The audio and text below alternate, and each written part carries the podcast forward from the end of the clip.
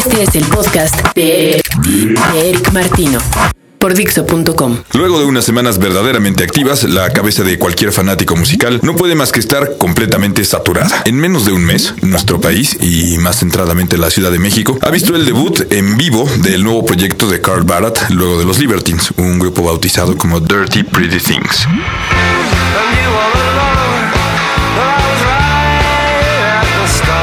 Ha visto a Peter Hook de New Order, que hizo una presentación como DJ, al igual que Tim Burgess de los Charlatans.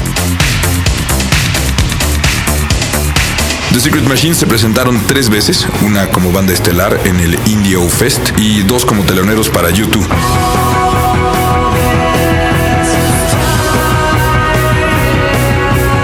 Lo que nos lleva a mencionar los dos más grandes eventos musicales. De Irlanda, y luego de casi más de siete años, YouTube se presentó en el Estadio Azteca dos días seguidos. Y una semana después, los Rolling Stones agotaron el Foro Sol.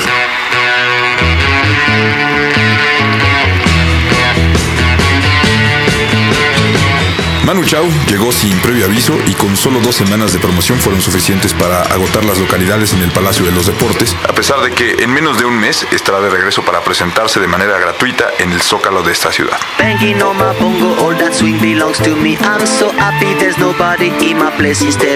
Aún faltan los conciertos de Oasis, Mogwai, Motley Crue, y por fin, en la Ciudad de México, ya no puede nadie quejarse de que no sea un centro cosmopolita musicalmente hablando. Como coincidencia, las presentaciones de los grupos locales han aumentado.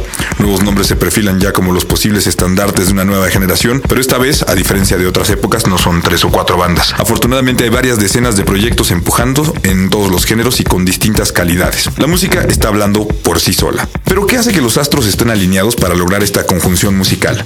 ¿Cuál será el elemento que nos ha vuelto hoy más interesados y mejor enterados en la actualidad de la música.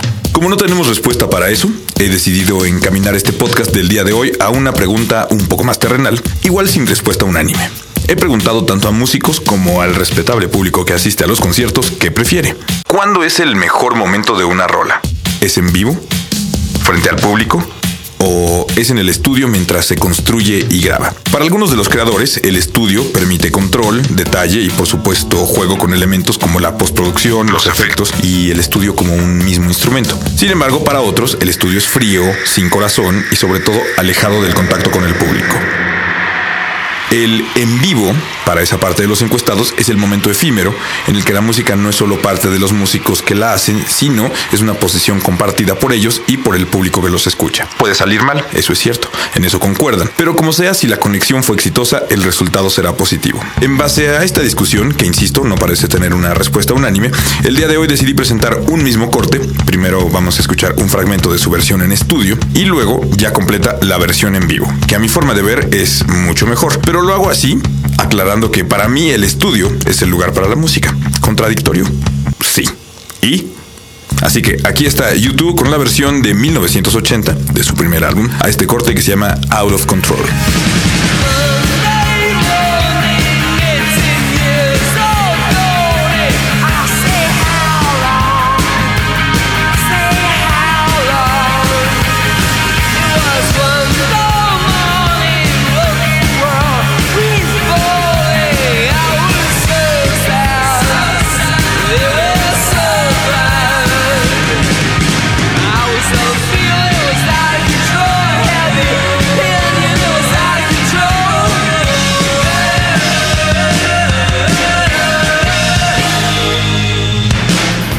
Versión de estudio de Out of Control de YouTube y ahora aquí está esa misma banda con Out of Control como suena cuando todo un estadio forma parte de su interpretación. Que la disfruten y hasta la próxima.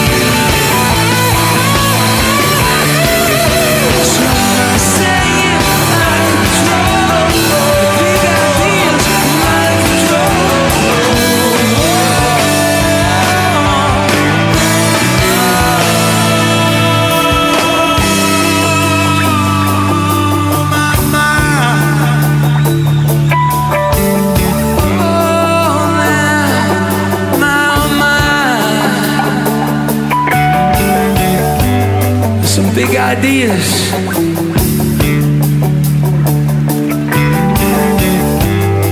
Father, I need a land of 500 pounds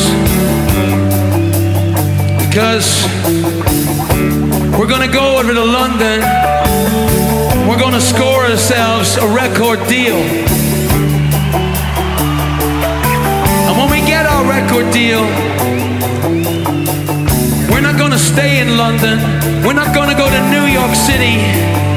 We're gonna stay and base our crew in Dublin.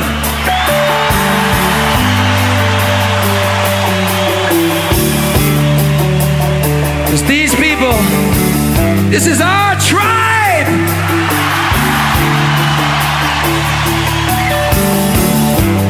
But I still need a land of 500 pounds. What do you say? 500 pounds. I want to thank my old man for that 500 pounds.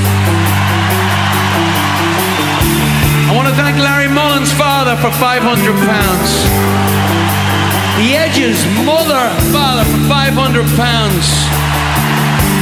Adam Clayton's family for 500 pounds.